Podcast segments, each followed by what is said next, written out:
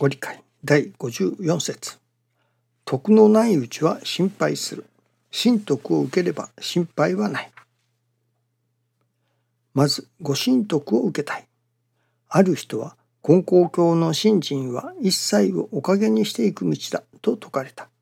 愛楽では一切をお得にしていく道を教える。まずは一切親愛論のマスターから。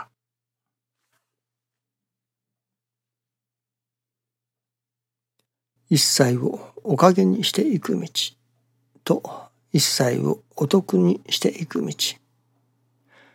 そのおかげになる道とお得になる道はどうも違うようですね。もう何十年か前になりますがあるお夢をいただいたことがあります。それは汽車の線路ですね。それが二手に分かれているのですね。片方に行くとおかげの方に行く。片方に行くとお得の方に行くと。いわば私どもの願い事が叶う。いわゆるご利益ですね。その私どもの願い事が叶うのが良いか、それとも私どもの願い事は叶わないけれどもお得をいただく。そのお得の方がいいかいいかといわばご利益おかげの道を取るかご神徳神様から信用をいただくという道を取るかどちらを取るかとそういうまあことを教えていただいたことがあります。お得の道とおかげの道は明らかに違うところがありますね。ご神徳はそのおかげをいただいているからといってご神徳がいただけるということではない。むしろご神徳をいただくということはそのいわゆるご利益というものがいただけない。まあいただけないと思うわけですね。そういう世界もあるというわけですね。ご神徳との道といわゆるご利益の道は明らかに違うということがあるのですね。今朝教えていただきますのは「おかげは我が心にあり」というこの3つ目の意味を教えていただいたように思います。今までは2つでしたね。いわゆる「おかげは我が心にある」そのこのおかげというのがご利益というようなおかげですね。その私どもの願い通りになったり思い通りになったりその成就するそのためには私どもが心をまあ改めるというのでしょうか私どもが心を改めることによってそこに神様がまあご褒美をくださるような飴玉をくださるような形で私どもの願い事が成就していく。いわゆるおかげをご利益をいただくことができる。ということですね。私どもの心次第だと。私どもの心次第で私どもの願い通りのおかげをいただけれるようになる。ということが一つですね。ともう一つはおかげは我が心にあり、その和らぎ喜ぶ心にあるのだと。まあこれも私どもの心が和らぎ喜ぶ我が心になれば、私どもの願い通りのおかげ、願い事が成就するご利益をいただけれる。ともいただけますね。ですからそのご利益をいただくもとは私どもがいかに和らぎ喜ぶ我が心をいただくのかそこにあるとそれは師匠は和らぎ喜ぶ我が心になり得ずとも我が心を求めることによって神様がおかげを授けてくださる。まあちょうど馬の前に人参をぶら下げて馬を走らせるようなものでしょうかね。とそれとは全く異なったものとしておかげは我が心にあり和らぎ喜ぶ我が心にありというのですけれども和らぎ喜ぶ我が心自体がおかげだというのですね。私どもがたとえ難儀なことが起こってきても困ったことが起こってきてもどういう中にあってもその和らいでおれ喜んでおれるその心の状態であればもう難儀はないというのでしょうかね。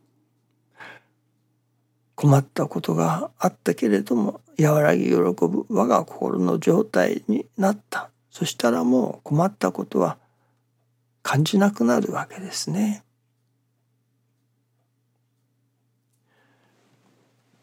いわば我が心そのものがおかげだというわけです。和らぎ喜ぶ我が心そのものがおかげだと我が心になったらそれこそ和らぎ喜ぶ我が心になったら病気が治ったとかがんが治ったとかいうことではないもうその必要がなくなるわけですね。もう和らいでおれ喜んでおれる心はそこにあるのですからその難儀から逃れたいとかこの病気から治りたいとかがんがなくなりますようにとかそういう願い事もなくなってしまうわけです。それが我が心の状態だと思いますね。あれが欲しいこれが欲しいと思っている間願っている間は和らぎ喜ぶ我が心はいただけませんからね。ともう一つ今朝いただきますのは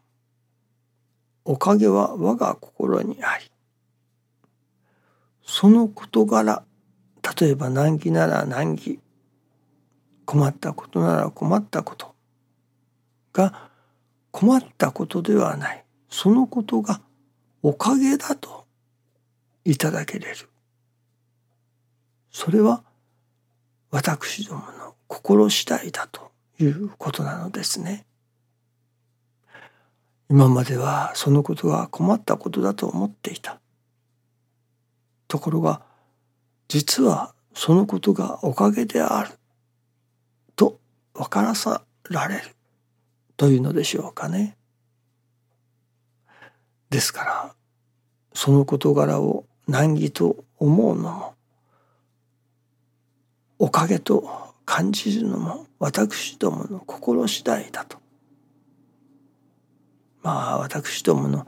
心の中におかげを生み出すというのでしょうかね。今までは白と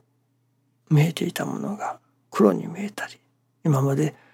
黒と見えていたものが実はこれは白だったということになるわけですね。その黒いものが白いものに見えるのも私どものまあ心次第だということです。人間の目は色を見ている。しかし人間の目が色を見ているということではないようですね。確かにその赤なら赤の色の周波数というのでしょうかそういうものがあるようですがそれを見てまあ絶対音感とか言いますけれども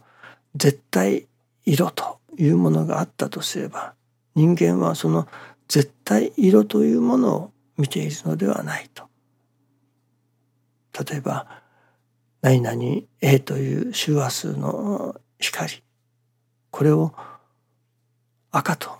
人間は認識するのだということではないということですね。それを判断しているのは脳の働きだというのです。そのことを赤と判断するのか他の別の色と判断するのかそれは脳が決めているのですね。赤が赤色だから全てが赤に見えるというわけではないのですね。脳がこれは黒だと見えば黒に見え黒だと判断するわけです。あのよく縞模様の一時流行りましたね。女の人がまあドレスですか。洋服を着ている。その洋服の色が何色に見えますかと。人によっては金に見えたり人によっては青に見えたりまた周りの景色の具合によってはそのその人その人によって見える色が違うというわけですね。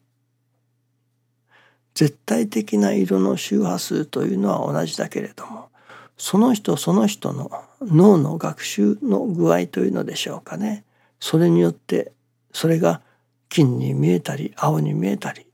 人によって見え方が違うわけです。その色を判断しているのは周波数ではない。絶対的な色ではない。脳が私どもの頭脳がそれが青だとか金色だとかその時その時に応じて判断しているということなのですね。つまりその物事がある。例えば宝くじで1億円当たったとしましょうか。そのことをある人はそのことがおかげだといただけれておるでしょうしある人はこれは困ったことだな。また1億円入ってきたら家で揉め事が起こるだろうな。家族の者が何か親戚一同何ですかね。お金のせびじに来たり貸してくれと言ってきたり。まあこれはまた問題が起こるだろうな。と1億円宝くじが当たったことがおかげとはいただけないわけですね。ある人はその1億円をどう使おうか。あれを買おうかあそこに旅行に行こうかとさまざまな夢を見る計画を立てるそこに幸せを感じることもあるわけですね。いわばその事柄がおかげと見えるか困った事柄と見えるかそれはその人の心次第だということです。その心次第でそのことがおかげと感じれたり困ったことだと感じれたりするわけですね。問題はここからですけれどもではどうしたらそれらの事柄がおかげとして一切の事柄をおかげとしていただけれるようになるだろうかということなのですがそれは私どもが、